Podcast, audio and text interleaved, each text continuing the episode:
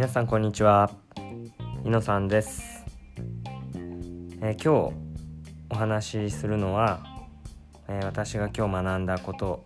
と、えー、その学びから今後に生かしたいことということについて話したいと思います、え今日は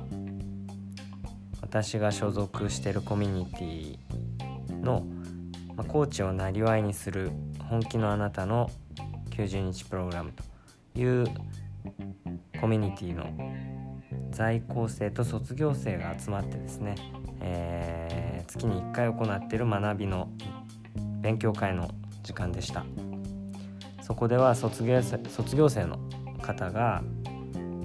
えー、自分の本業だったり学んでることを説明して、えー、みんなで、まあ、学びを深めるという場なんですけども今日は身体視点を深める。体の視点を深めるということを学びました。やっぱり心と体がつながってるなっていうのを改めて感じるような内容なんですけども、まあ、特に体のメカニズムにフォーカスした内容になってます。でその中でいろいろあったんですけど、えー、自分自身学びが深まったのがこちらです。ニュートラル。ということがあります。体にとってのニュートラルというものはあります。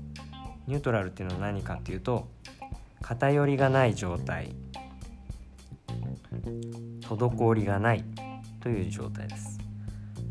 でこのニュートラルっていう状態だと本来備わっている働きができる状態で、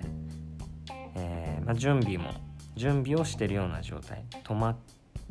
て、えー、いるという感覚でもなくまあすごく動いてるという感覚でもなく、まあ、スタンバイの状態と。でスポーツなんかでもこのニュートラルな状態だと初動がいいと。切り替えが早く動けるとか。そういう状態です。バランスの取れた状態と、まあ、なんかこのニュートラルっていうのを聞いてうん、まあ、偏らない。中庸中庸というのがイメージとして出てきました。はい、でこのニュートラルっていうのはある一定の線があるというよりもニュートラルなゾーンがあるというようなイメージを教えてもらいましたでその、まあ、いい時も悪い時もあるんだけどその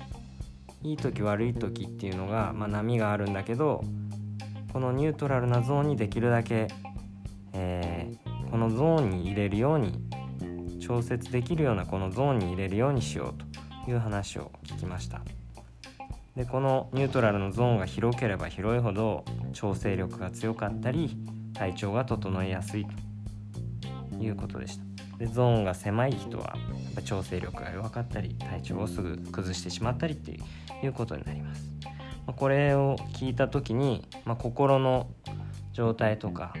まあ、コーチングでもこの辺りってすごくつながってるなと思ってて、うん、今後、まあ、コーチコーチとしてクライアントのセッションで、まあ、何か生かそうと思った時にはクライアントの、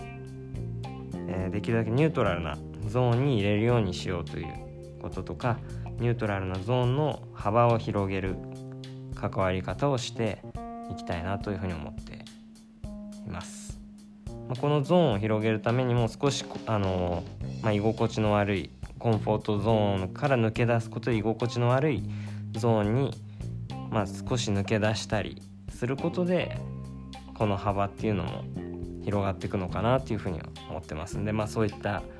ことも意識しながら、えー、関わっていって、